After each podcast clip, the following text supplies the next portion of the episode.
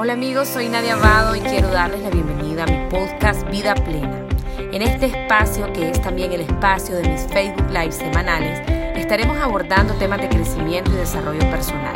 Sean todos bienvenidos a este encuentro de amor y de crecimiento. Vamos a hablar hoy de cómo mejorar tu comunicación. Cuando tu comunicación mejora, te vas a ahorrar un montón de conflictos. Y vamos a partir de que la comunicación es la clave del éxito de tus relaciones personales, familiares, de pareja, eh, relaciones con tus amigos, con tus hijos, con todo, con todo, con todo. Es que es la clave, la clave, la clave del éxito. En realidad es que los problemas se originan porque yo te dije, porque vos me dijiste, porque no me escuchaste, porque fuiste grosera, porque fuiste grosero. Entonces hoy vamos a aprender 21 claves para comunicarnos mejor. Pero antes de entrar a las, a las 21 claves, yo les quiero dar cuatro tipos de comunicadores para que ustedes traten de identificarse y digan yo soy el 2 o yo soy el 1 o yo tengo un poquito del 1 y del 4. Entonces, los cuatro tipos de personas que tenemos así a rasgos generales, eh, tenemos la persona que tiene una comunicación agresiva. ¿Quién es la que tiene la comunicación agresiva? Aquellas personas que te dicen tus cuatro cosas, te pegan tres alaridos, no tienen autorregulación emocional, no tienen control de sus emociones, te atacan, te culpan, te avergüenzan y te hacen sentir como, un, como una hormiguita. Entonces esta persona, su tipo de comunicación es agresiva y obviamente eh, está movido por, por sus emociones desenfrenadas. El segundo tipo son personas pasivas. Este es todo lo contrario. Esta persona no habla, mejor me callo, porque no vaya a ser que me rechace, no vaya a ser que me corran del trabajo, mejor no le digo esto a mi pareja porque después se puede armar un lío. Entonces son personas inseguras, se lo van guardando, la persona se va resintiendo, entonces se hace un lío porque la persona un día va a estallar y la persona nunca dijo nada. Mejor me quedo callado para evitar conflicto y eso está tan grave como ser una persona agresiva que explota y que dice todas las cosas guacata, guacata. Tenemos el tercer grupo de personas que tal vez por aquí viene un poco más la mayoría y son las pasivo-agresivas. Las personas que se comunican de manera pasivo-agresiva son personas que vienen y te dicen las cosas como, como, sutil, pero hay una agresividad en el fondo. O sea, como que uso un poquito de sarcasmo, pero te lo digo con un tono más suavecito y te dejo ir la bomba, así como que casi que te mato. Entonces, este tipo de personas terminan siendo como manipuladoras, como que te lo dibujan, pero en el fondo te están tirando una gran bomba. Entonces, es una combinación de los dos estilos, del pasivo y del agresivo, pero como disimulado. Entonces a veces nosotros creemos que porque digo las cosas con un tono como más suavecito, entonces soy más asertiva en mi, comunicación. Pero lo que estoy diciendo es una cuestión horrible que a vos es una bomba que te, que te, ataca tu integridad y todo. Entonces muy suavecito te digo hasta de lo que te va a morir. Entonces eso no me sirve de nada. Eso se llama ser pasivo-agresivo. Y tenemos un cuarto tipo de comunicador, que este es al que aspiramos todos los seres humanos, y es aquella persona que tiene una comunicación asertiva, efectiva, una comunicación correcta. ¿Quiénes son ellos? Ellos saben cuándo hablar, cómo hablar, pueden modular su tono de voz, son empáticos, saben escuchar, son personas que se ganan el respeto de las demás personas porque eh, como no andan hablando chochadas, sino que cuando van a decir las cosas las hacen de buena manera, de forma contundente, se ganan la confianza, se ganan el respeto, saben cómo decirlo. Entonces, este tipo de personas es, es lo que todos queremos aspirar. Y este live es para hablar sobre este tipo de comunicadores, que es el comunicador de, que, lo hace de manera asertiva y efectiva, y para ello les voy a dar las 21 pautas. Así que saquen por favor su, su, su lápiz y su papel, que allá vamos. Número uno, lo primero es la conciencia. Yo quiero estar consciente, Nadia, si yo estoy en el grupo 1, 2, 3 o 4, si soy pasivo, si soy agresivo, si soy pasivo-agresivo o si tengo una comunicación Em, asertiva. Entonces yo me voy a, lo primero para yo mejorar mi comunicación es observarme sin juicio. Me observo y empiezo a analizarme, puedo tomar una tarde de reflexión, este sábado voy a pensar qué tipo de comunicadora soy y cuando yo hago ese proceso de reflexión y de conciencia, yo también empiezo a pensar de dónde yo vengo, porque aquí tiene mucho que ver de dónde venís, tiene mucho que ver con tu familia. Entonces, por ejemplo, si en tu casa desde que vos eras niña, eh, se peleaban, digamos, en la cena, se tiraban las pailas, se insultaban y todo, y se iban a dormir así, nadie hablaba, nadie pedía perdón, las cosas no solucionaban y al día siguiente todos se levantaban, se hacían los locos y disimulaban, vos venís de un hogar en donde no se habla, en donde me lo trago lo que no me gustó. Entonces ahí empezás a ser una persona pasiva, porque no hablas lo que no te gustó. Entonces, claro, yo me crié así, porque así era mi mamá, porque así era mi papá, porque así era mi abuelita, y yo vengo a ser un adulto de esa misma manera. Entonces, traten de hacer un análisis en retrospectiva y pensar cómo se comunicaba tu familia. ¿Se pegaban alaridos o se decían las cosas con un tono de voz moderado? Eh, ¿Se decían las cosas de frente o se las guardaban? Eh, ¿Decían las cosas atacándose, criticándose o las decían de forma propositiva y constructiva? ¿Cómo era tu hogar? Porque de eso muchos sos ahora. Y esto, ojo, no es para decir qué barbaridad me educaron horrible al trompón y a la patada. No, no, no, no. Es tomar conciencia y vos ahora como un adulto ver de qué manera podés cambiar y podés empezarte a comunicar de manera más asertiva. Entonces, número uno es me observo, reflexiono y tomo conciencia qué tipo de comunicador soy. Esa es la número uno de 21. Número dos, no hay un buen comunicador si no es un buen escucha. Yo tengo que aprender a escuchar de manera activa. Todas las personas que saben comunicarse de forma asertiva es porque también son buenos oyentes. Y por eso es que nosotros tenemos que escuchar el doble de lo que hablamos. Por eso dicen que me dan dos orejas y, una boca para escuchar el doble de lo que yo hablo. Cuando yo hablo, yo repito lo que yo sé. Cuando yo escucho, quizás aprendo algo nuevo. Esa es una frase que me gustó mucho del Dalai Lama. Entonces, ¿cómo se practica la escucha activa?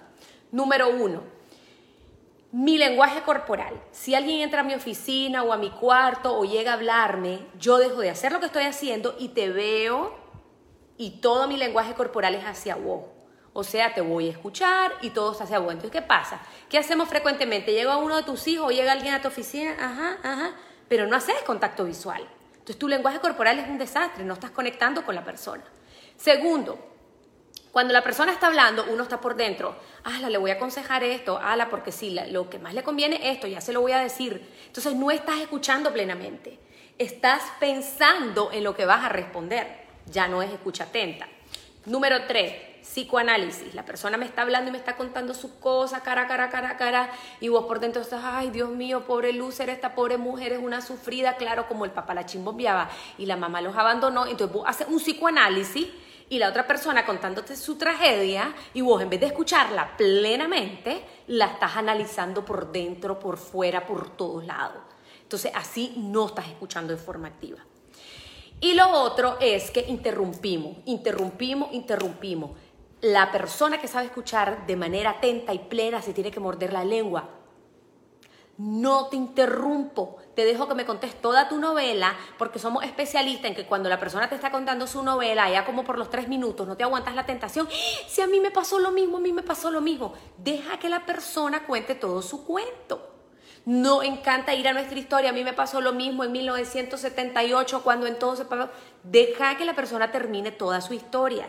La gente quiere ser escuchada, no quiere ser aconsejada la necesidad más importante es el ser escuchado.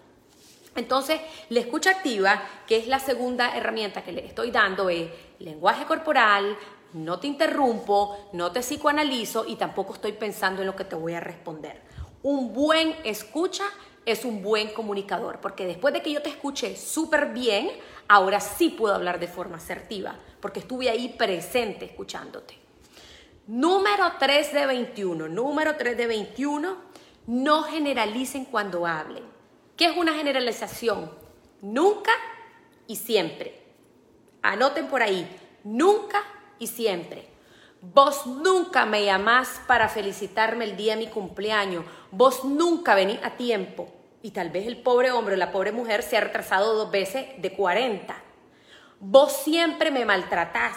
Siempre te maltrato. Vos siempre tenés algo horrible que decirme, siempre, pero sí, pues ahorita fue la segunda vez en toda mi vida que te dije algo. Entonces, cuando hablen, no generalicen, porque ustedes empiezan a crear un conflicto. Vos le decís a tu pareja nunca o siempre y el otro dice, ¡Ah! eso es injusto, no puede ser, si yo nunca había pasado, yo nunca le había dicho esto, ta, ta, ta, ta, ta, ta. Entonces, traten de omitir el nunca y el siempre en sus conversaciones. Ustedes le pueden decir, por ejemplo, a la persona, esta es la segunda vez que, que siento que me decís esto y la verdad es que no me siento bien. Ya, pero hablas en base a hechos, no nunca y no siempre, porque eso crea drama y crea pleito. Número, tres, número, número cuatro. Cuando ustedes estén hablando, esto, esto aplica a la pareja, a los hijos, a todo el mundo, a la, a la oficina, a lo que ustedes quieran, eviten, omitan el me hiciste. Porque aquí nosotros tenemos que hacernos cargo de nuestras responsabilidades. ¿Qué le puedo decir yo a mi pareja? Me humillaste, me, me asariaste delante de todos, me hiciste sentir como un renacuajo. No utilicen el me porque no es asertivo. La otra persona se siente atacada. Yo la humillé. No, yo no le he humillado. Yo lo único que dije fue tal cosa. La manera correcta de decirlo es, me sentí humillada. Me sentí humillado cuando vos dijiste tal cosa. Me sentí asariada. Yo no me asariaste vos. Yo me sentí asariada cuando vos hiciste mención a tal cosa. Entonces, cuando vos empezás a hablar de manera más asertiva, evitas el conflicto, evitas el pleito en la pareja. Entonces, es algo tan simple como quitar de la ecuación la palabra me. Nadie te hace nada, nadie me hace, nadie me dice, nadie me, me hizo tal cosa. Yo soy la persona responsable que recibo las cosas como las tengo que recibir. Entonces, vamos a eliminar el me de la ecuación. Número 5, 5 de 21 comunicación asertiva para los que se están eh, conectando, no asuman las cosas. No encanta asumir. No, pero si es que él ya sabe que a mí no me gusta eso. Él ya bien sabe, ella ya bien sabe que yo ando enojada con ella y tal vez la otra ni, ni la menor idea. Ellos ya me conocen, no entiendo por qué están actuando así. Yo ya estoy asumiendo algo. Entonces yo asumo que el otro ya sabe cuando el otro tal vez no tiene ni la menor idea, ni ha pensado en vos, ni se le ha pasado ni por aquí, ni por allá, ni se le ocurre y entonces empieza aquel rollo y aquel pleito. No asuman nada. Cuando ustedes tengan dudas, pregunten, comuniquen. Mira, fulano, eh, acordate que tal cosa, o mira, em, eh, a ver, con lo del asumir, eh, ya sabes que eso a mí no me gusta, o, esto no me gusta, pero no asumas, o, o por ejemplo, algo que pasa, yo le pido a mi pareja, mira, eh, pasa por el súper y, me, y me, trae dos litros de leche y una media cajilla de huevo para el desayuno de mañana. Entonces ya llega el hombre o llega la mujer, más que todo los hombres, ¿verdad? Llega el hombre con la cajilla de huevo y con la cosa, y la mujer, ¿y? ¿Y mi chocolate? ¿Cuál chocolate? ¿Cuál chocolate? Me dijiste que viniera con, con media cajilla de huevo y con dos litros de leche. Entonces yo asumo que él ya sabe que a mí me encantan los chocolates y él no me trajo chocolate, entonces se arma un zaperollo. No asuman que él ya sabe y que, y que vos estás segura de que él se va a acordar en la caja de agarrar un chocolate y traértelo. Tienen que ser directos y directas y pedir eso porque eso pasa mucho, y digo hombres, aunque no es exclusivamente para hombres, porque los hombres son muy literales. Si vos le decís a un hombre anda al súper y compra tal cosa, el, el, hombre es bastante literal en general, no todo. Entonces, ahí lo que necesitamos es ser específico y no asumir para no crear un problema de comunicación. Siguiente, eh, número 6, número 6 de 21, eviten las etiquetas y los adjetivos. ¿Qué generalmente decimos? Sos una gran desconsiderada. O le decimos a los hijos, sos un irresponsable, sos una malcriada, sos un aquí, sos un allá, sos un tal por cual. Todo eso es etiqueta y todo eso son adjetivos. Ustedes, en vez de atacar a la persona con un, con un adjetivo, con un sobrenombre, con una etiqueta, ustedes van a abordar el hecho. En vez de que vos le digas a tu hijo, sos un malcriado, o sos una malcriada, vos le vas a decir, amor, esto es un acto de mala crianza. Esto no está permitido en la casa. Sos un gran desobediente, te dije que no salieras y saliste. Amorcito, me desobedeciste, esto fue una desobediencia. Al marido, a la mujer, qué barbaridad, sos una grosera. Amor, esto yo lo sentí como una grosería, me sentí ofendido, me sentí ofendido ya no me ofendiste, me sentí ofendido, esto fue una grosería. Entonces, quiten las etiquetas, dejen de atacar a la gente y más bien aborden los hechos o las acciones de las personas. Y se van a ahorrar un tremendo conflicto, se lo van a ahorrar. Número, a ver por dónde voy, las etiquetas y los adjetivos. Número 7, 7 de 21. Vamos a hablar de hacer en lugar de ser. Miren la diferencia y se van a evitar un gran conflicto. No es lo mismo que ustedes le digan a alguien, mira papita, mira, mira niño, necesito que seas más ágil, necesito que seas más pilas puestas, que seas más rápido, que seas, que seas más ágil, que seas más proactivo, que seas más chispa. La persona se siente ofendida. ¿Qué le estás diciendo indirectamente? Sos una tortuga, sos ineficiente, no podés. Vos le tenés que decir, mira fulana, fulano, necesito que hagamos esto en un menor tiempo posible. En vez de que le digas, necesito que seas más ágil, que el otro lo que está escuchando es una tortuga ineficiente necesito que hagamos esto balazo. ¿Sabes por qué? Porque se lo tenemos que entregar al cliente, porque si la competencia le entrega la cotización antes que nosotros, corremos el riesgo de que el cliente se vaya con la competencia. Necesito que hagamos, necesito que hagas esto en el menor tiempo posible, en vez de decirle, necesito que seas más rápido. Entonces es diferente hacer de decirle a la persona ser porque la persona se siente atacada, la persona se lo toma personal y entonces se arma un zaperollo, la persona se resiente, después va a hablar con el otro, pa, y todo el conflicto lo pudimos haber ahorrado si lo hubiéramos dicho de forma más efectiva, de forma más eficiente, de forma más asertiva. Número 8, importante. Yo quiero ser una persona asertiva, tengo que aprender a decir no no. La gente, hay gente que no puede decir no. Mira, te invito a mi cumpleaños. Sí, sí, ahí llego y ya sabes que no vas a ir y no llegas. Entonces quedas como mentiroso. Entonces te dicen, mira, ayúdame a hacer tal cosa y estás hasta el copete de responsabilidades y por no quedar mal decís que sí y llega y después andas con cara de chancleta, súper frustrado y súper estresado porque no tenés tiempo, pero sin embargo no quería ir y fuiste de mala gana. Tenemos que aprender a decir no y se hace con elegancia. ¿Cómo es con elegancia?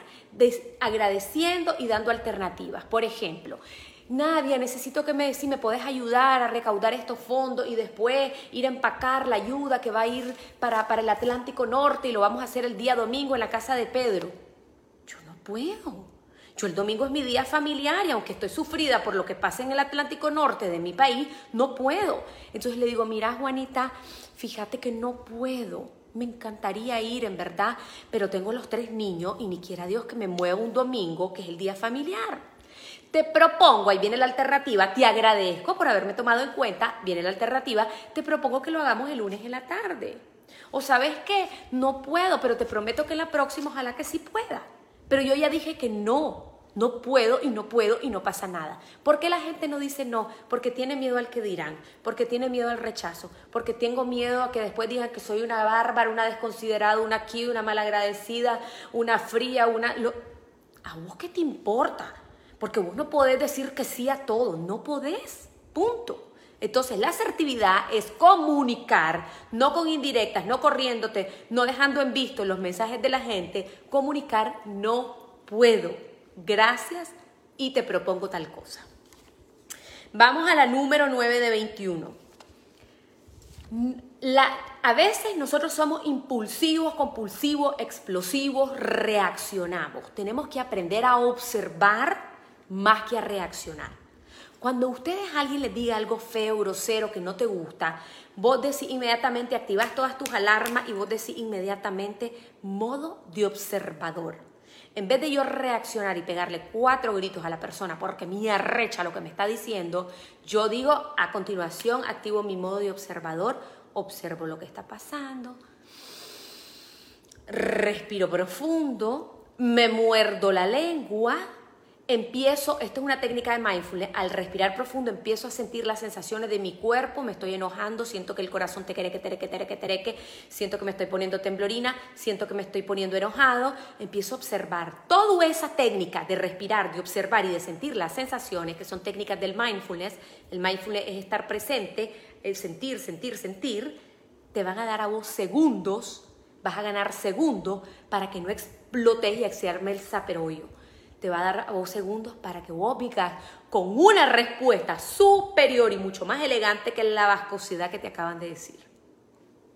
La otra persona no fue agresiva, vos no, vos no es que sea superior, pero vas a hacer que esa situación se supere con tu asertividad, con esa observación y con el no reaccionar. Ya vos después, de manera asertiva, le vas a decir a la persona en otro momento o más tardecito, le vas a decir, mira fulano, fulana, me sentí de esta forma, no me hiciste sentir, me sentí de esta forma, esto no me pareció oportuno, considero que esto es de esta forma y te propongo tal cosa. ¿Ya?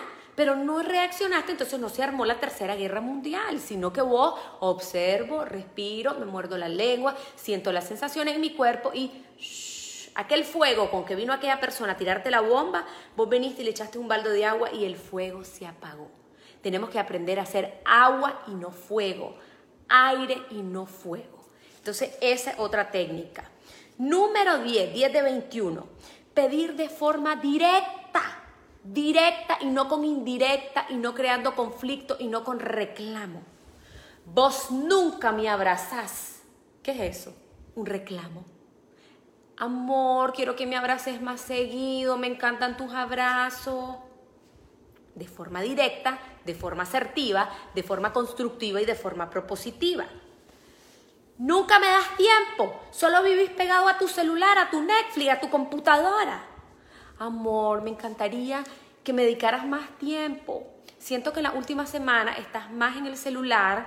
¿Qué te parece si a partir de las 7 los dos apagamos el celular y veamos una película, comamos rico, platiquemos, juguemos, propositivo, asertivo, no pido cariño en base a reclamo o en base a indirecta. El marido de la fulana le regala flores y le da regalos, vos nunca me das nada. Es como que ya tuviéramos 50 años de casado y apenas tenemos dos años.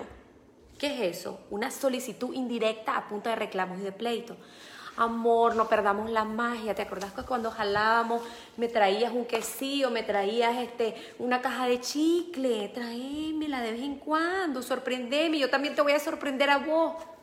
Otro gallo canta. No hay pleito porque vos no le venís al hombre o a la mujer a tirar la bomba. De manera propositiva, no con indirecta y no con pleito. Número 11 de 21, muchachos y muchachas, todos somos especialistas en traer el pasado. Viene un pleitecito en la pareja, el amigo, el socio, el vecino. Pero es que lo mismo me hiciste el año pasado, la Navidad pasada fue exactamente lo mismo. ¿No te acordás que la Navidad pasada, el año nuevo pasado y en mi cumpleaños pasado fue lo mismo? Vos nunca cambiás, llevamos siete años que te estoy diciendo lo mismo. Entonces traes todo el rosario de experiencia espantosa.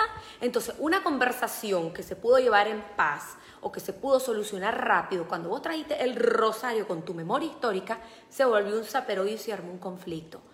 No traigan más que una conversación a la vez.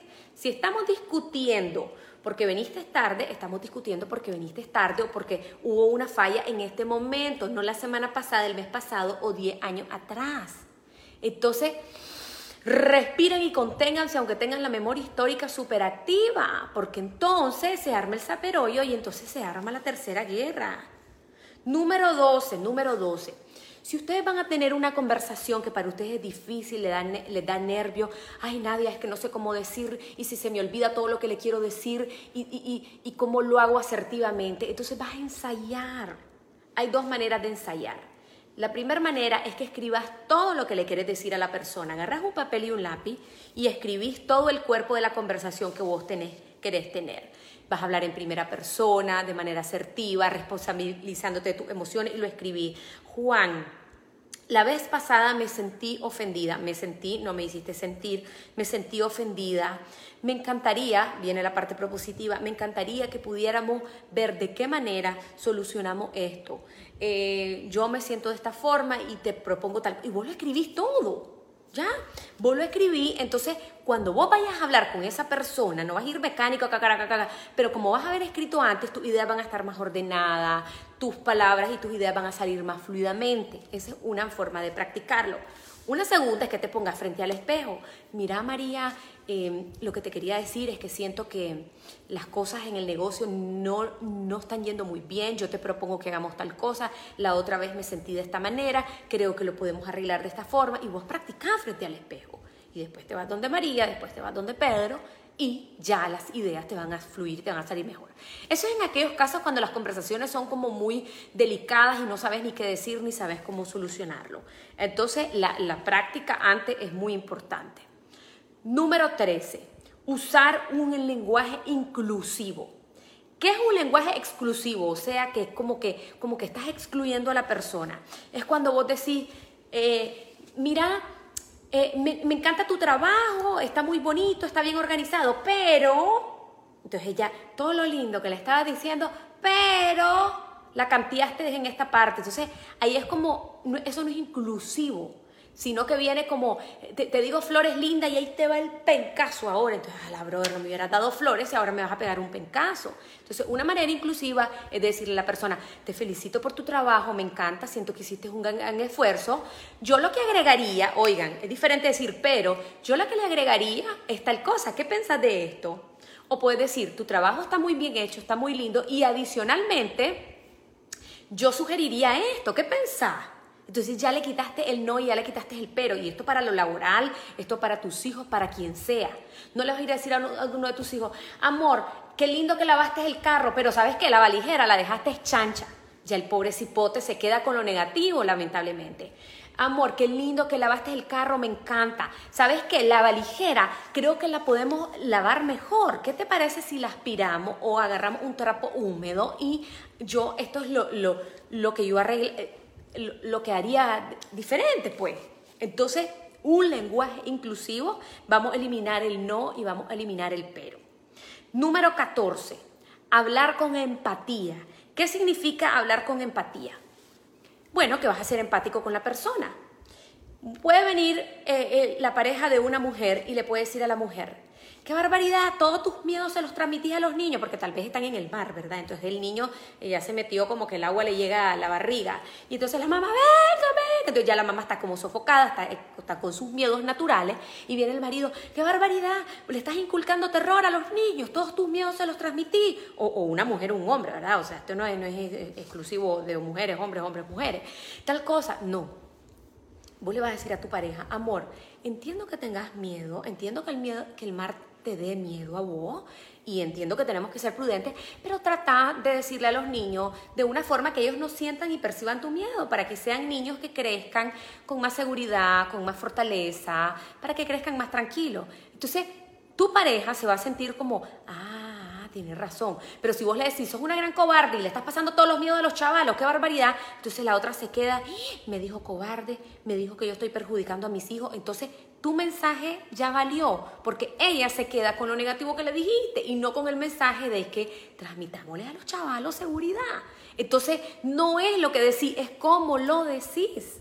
Entonces va a ser empático. Amor, yo entiendo que a vos te den miedo las tormentas y los terremotos. Eh, es, normal, eso es natural, a mí también me da miedo, pero tratemos de que los chavalos no tengan esos miedos y digámosles muchachos, si va a temblar, vamos a salir tranquilos, esta es la vía de evacuación, para, para, para, para. Entonces estás siendo empático y empática en la manera en que te estás comunicando con él o con ella. Número 15, 15 de 21, muchachos, Vamos a considerar las culturas y aquí vamos a ir más allá de una comunicación con, con nuestros pares, con la gente con la que trabajamos. Por ejemplo, si vos trabajas en una multinacional eh, o, o, vas a viajar o te vas a ir a estudiar fuera, vas a encontrar gente de otras culturas. Por ejemplo, los asiáticos en general, no todos, son personas más reservadas y hablan de manera más indirecta. El europeo suele ser más directo. El europeo depende del país, pero suele ser como directo. Mira, no me gusta tu trabajo, creo que lo pudiste haber hecho mejor y eso es normal entre ellos. Pero si vos le decís a un latino, lo hiciste horrible, no lo hiciste bien, el latino se siente como ofendido. El latino es como, es como de dos aguas, a veces es directo y a veces es indirecto, a veces omite y a veces calla. Entonces, Vos tenés que entender para ser asertivo es a quién le estás hablando, quién es tu público, con quién te vas a entrevistar, cómo hablan ellos, para vos saber hablarle a ellos y para que lo que ellos te digan no te vayas a sentir ofendido. Porque depende de la cultura, depende de dónde vos venís, depende de, de lo que sea. Número 16, el rapport. El rapport es la parte de conexión. ¿Qué es el rapport? Esto es una palabra francesa, se usa mucho en el lenguaje de las empresas. Es que vos cuando te comuniques vas a tratar de conectar con la persona con la que te vas a comunicar. Entonces, ¿cómo te puedes comunicar? Lenguaje corporal, que era como lo decía la escucha activa. Mi lenguaje es trato de imitar el lenguaje de la otra persona y esto se llaman hormonas espejos. que es, perdón, neurona espejo, que es cuando eh, la persona está hablando, vos vas a tratar, y esto se usa en, en, neuroventa, de imitar a la persona. Si tu cliente es como que, ay, ay, véndeme esto y tal cosa, entonces vos no es que vas a perder tu esencia, pero vas a tratar de ponerte a ese nivel, porque entonces la persona va a conectar con vos y te va a comprar. O cuando vos querés eh, eh, como convencer a alguien, vas a tratar de hacer ese rapport corporal. Si la persona es muy suave, entonces vos, y ahí viene el rapport de lenguaje, vas a empezar también a hablar suave. Es que vos vas a tratar de ser el espejo de la persona con la que estás hablando. Entonces eso genera enganche y al generar enganche hay empatía, hay conexión y la persona la vas a convencer, te va a comprar y todo. Entonces el rapport es a través de el lenguaje corporal, gestos, facciones, el rostro, de la modulación de la voz, si, por ejemplo, en terapia, los que son terapeutas, psicólogos, psiquiatras o médicos, que estás atendiendo a alguien o servicio al cliente en general, si tu cliente llega enojado, eh, entonces vos, obviamente, tu lenguaje corporal tiene que ser empático. O si tu cliente llega llorando, tu lenguaje corporal y tu voz tiene que ser así también como de llanto, aunque no estés así, ay, vos decís, bueno, aquí viene esta Magdalena a llorarme de tal cosa, pero entonces vos ya pones cara de, de, tristeza también, que es una cara empática. Ay, sí, Señor, yo sé que la, la paseamos, entiendo, y, y vos ya haces una cara de aflicción espantosa como la trae el cliente para que el cliente se sienta conectado y sienta que está recibiendo de vos empatía. Pero si llega un cliente a reclamar que le vendiste una licuadora y la licuadora no sirve, y vos como, y ay, pero yo no sé, no es culpa mía, eso es defecto de fábrica, entonces no estás teniendo rapport y se va a armar un conflicto. Entonces vos que sos servicio al cliente, te vas a haber ahorrado el conflicto si pones la misma cara de drama de tu cliente y le decís, realmente usted tiene razón, qué barbaridad, no me explico, no, si a mí me hubiera salido esta licuadora así, yo estaría igual que usted. No se preocupe, vamos a hablar con el supervisor y vamos a darle garantía de su producto, usted tiene toda la razón, entonces eso es rapport. Otra forma de rapport es que, por ejemplo, los que somos conferencistas, si a mí me dicen, mira Nadia, quiero que vayas a dar una conferencia a la planta eh, de producción de tal empresa, obviamente yo voy a la planta, que hay una planta, hay máquinas, cómo anda la gente, anda en jeans, en camiseta, en tenis, yo no voy a ir en pericuetada de tacones y con, y con una, eh, así pues, no. Yo tengo que ir a cómo está la gente vestida ahí, para yo crear rapport y conexión, para que la gente no me vea como, y esta mujer toda empericuetada. Si a mí me dicen, Nadia, vas a ir a dar una conferencia al Hotel Intercontinental, al Hotel Hayata, cualquiera, pues no es asunto de publicidad. Claro que van a estar los CEOs de tales empresas, yo ahí voy empericuetada, me pongo mis tacones. Entonces, el rapport también tiene que ver con la forma en que vos te vestís, con la forma en que vos hablás. No le puedo hablar igual a un campesino, a un obrero, que a un gerente, director o alguien de una junta directiva de una empresa grande. Y no es porque este sea menos o este sea más, es que vos vas a tratar de adecuar tu lenguaje a esas personas. ¿Ya? Y eso también es rapport. Y otra forma de rapport es cuando vos em, es como que empezás a validar lo que la persona te está diciendo. Entonces, por ejemplo, la persona te está diciendo, em, sí, que realmente em, me ha gustado mucho eh, el servicio al cliente que me han dado. Entonces, vos empezás a parafrasear lo que dice, que alegre que le ha gustado nuestro servicio al cliente. Entonces, empezás a parafrasear es usar las mismas frases que la persona está utilizando. Entonces la persona dice, ah, este me está oyendo, o sea, lo dice, lo dice a nivel inconsciente, este me está oyendo porque está usando las mismas palabras. Por ejemplo, si alguien se viene a quejar, vos le decís, viene la persona a quejarse, qué barbaridad, me atendieron tarde, además esto está caro y además esto está vencido. Gracias por su por, expresar su inconformidad. Entiendo que usted esté enojado porque esto le llegó tarde, porque llegó vencido y porque no sé cuánto. Entonces, parafraseaste todo lo que la persona dijo y la persona que se está quejando dice, ah, este me está escuchando. O lo sabe consciente o lo sabe inconsciente. Y eso es rapport. Número 17 de 21. Esta, esta es el live con más tips porque es que este es como para hacerlo en tres lives. Número 17. Encuentren siempre el momento oportuno para hablar. A veces queremos resolver la cosa ya, ya, ya, ya, ya, ya le quiero decir esto, ya. No, es el momento oportuno para hablar, no solo para vos, para la otra persona también. Vos tenés que asegurarte que lo que le vas a decir es el momento oportuno, no solo tuyo, pero de la otra persona. Si ves a la otra persona que está triste o que está enojada o que anda en apuro, ¿para qué le vas a ir a hablar en ese momento? Tal vez vos estás listo, pero el otro no. Entonces vos tenés que tener un ojo clínico, tenés que tener intuición y decir, este es el mejor momento. Lo veo sereno, lo veo tranquilo, ahorita mismo le voy a caer. Momentos oportunos. Agarras a alguien fuera de base en un día mal, en un momento mal y la paseaste. Se arma un conflicto, se arma el zaperollo y te pudiste haber ahorrado eso. Entonces lo de los momentos es súper importante y la forma oportuna. Siguiente, 18. Cuando vos vas a dar una retroalimentación, y esto puede ser en la empresa, pero también puede ser en tu casa, si tenés personal a cargo de servicio, o le querés decir algo a una maestra, o le querés decir algo a alguno de tus hijos, retroalimentación es decirle a alguien algo. En primer lugar, em, lo que vos tenés que hacer es que sea uno a uno. No le vas a decir delante de todo el mundo lo que le querés decir, porque las personas se sienten asariadas. ¿Ya? No vas a decir en una reunión donde hay 15 personas, decirle a alguien todas sus fallas. No, lo vas a matar, le vas a decir uno a uno. Cuando le digas las cosas, procura que eh, empezar con la parte de validación emocional, con las fortalezas. Por ejemplo, si es en el trabajo, vos le puedes decir a la persona, mira, estoy súper contenta con tu desempeño, he visto que has mejorado en esto, vi cómo superaste tus ventas, cómo llegaste a la meta.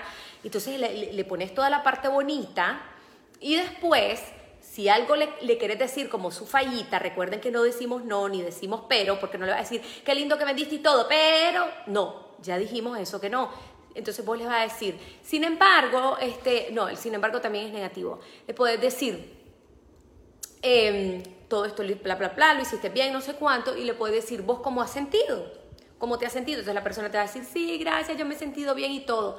Y después le puedes decir, sentís que en algo eh, has estado más tambaleando, sentís que algo no lo has estado haciendo bien, entonces ahí vos metiste el cuchillo, la pauta, estás abriendo la puerta para que esa persona diga como lo que no ha hecho bien, a dónde está la falla y te puede decir, sí, yo siento que he vendido bien y todo, pero, pero, pero realmente siento que me falta en esto. Entonces no se lo dijiste vos, lo dijo la propia persona. Entonces, cuando lo dijo la propia persona, vos, boom, te montas en eso, te agarras de eso y ahí decís, hey, ya lo dijo él. Y después le decís, sí, realmente que tenés razón, yo creo que podés fortalecer esa área. Entonces, no se lo dijiste vos, él mismo lo dijo y cuando vos lo reforzás ya no lo siente como un ataque. Entonces la persona ya no se siente mal, no se siente eludida. Vos lo que querés es que después de que vos hayas hecho esa retroalimentación, la persona no se sienta desempoderada como una cucaracha. Vos querés que la persona se sienta empoderada que diga, ah, sí, lo estoy haciendo bien y todavía lo puedo hacer mejor. Vos querés que esa persona diga eso y se vaya de tu oficina, se vaya de tu, de tu casa, se vaya de lo que sea, empoderado, motivado para que haga lo que vos necesitas que haga. Entonces, eso yo lo hablo mucho con los líderes, con los jefes, de que tenemos que comunicar eh, no atacando, sino tratando de que la misma persona diga dónde está su falla y qué es lo que tiene que hacer al respecto.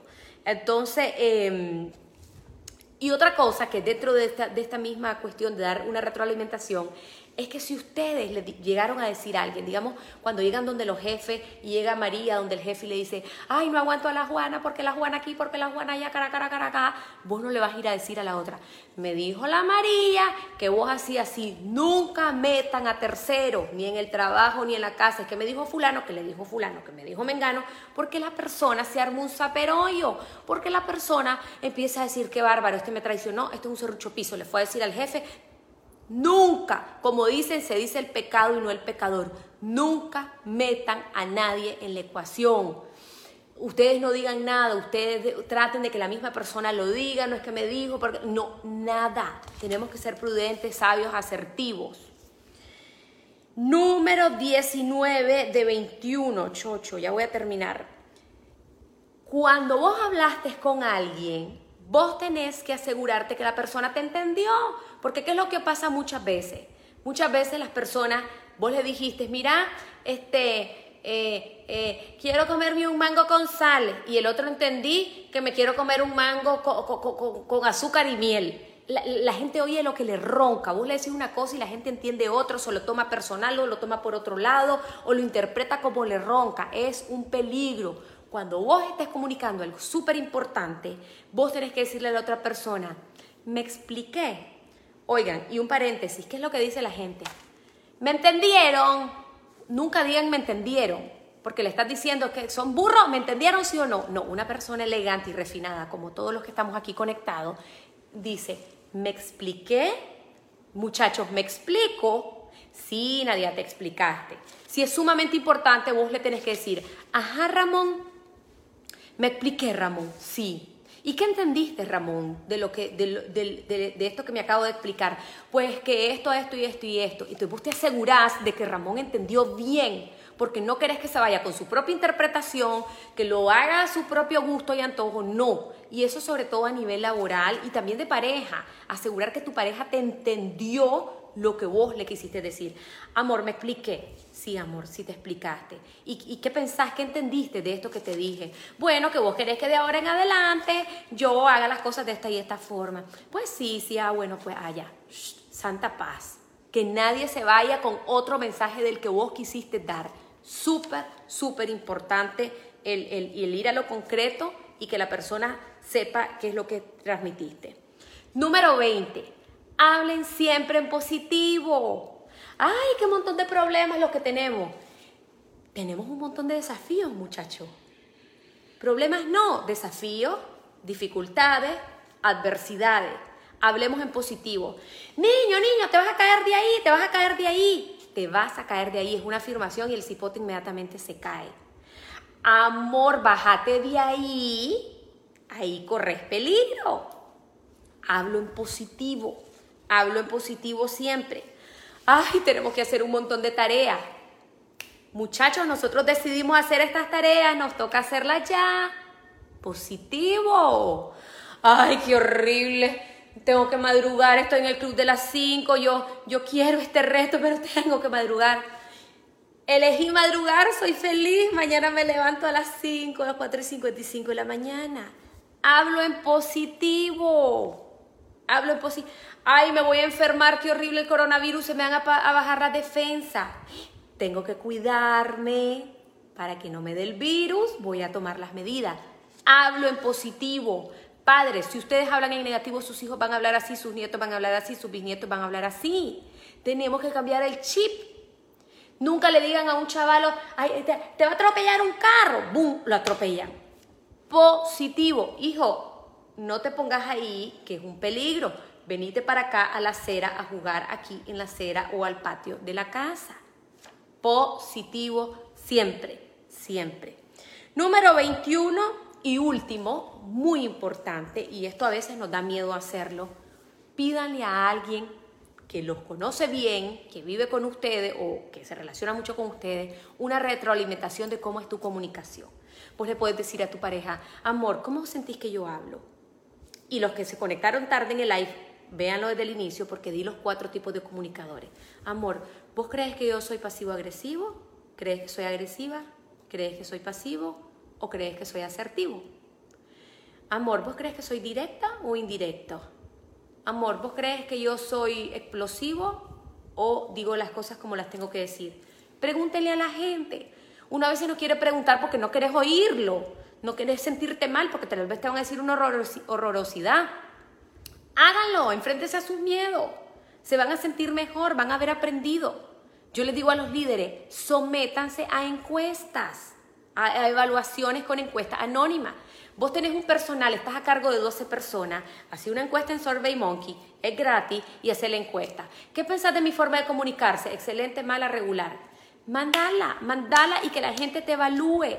Cuando uno lee la encuesta dice, ay, qué horror, tengo que mejorar, te sentís mal y decís que pudo haber puesto esta vascosidad, pero no importa, después se te va a pasar, vas a soltar el ego y te vas a convertir en una mejor persona, en un mejor líder, en un mejor padre, en una mejor pareja. Así que yo los invito a que se sometan a evaluación, pidan retroalimentación, pídanle opiniones a las personas que ustedes saben que son asertivas y que les van a decir las cosas con amor y las cosas realmente con la verdad. Hemos llegado al final de este episodio y quiero darte las gracias por haberme acompañado. Te invito a seguirme en todas mis redes sociales como Nadia Abado. Desde ahí siempre estoy compartiendo contenido de crecimiento, motivación y desarrollo personal. Espero la próxima semana.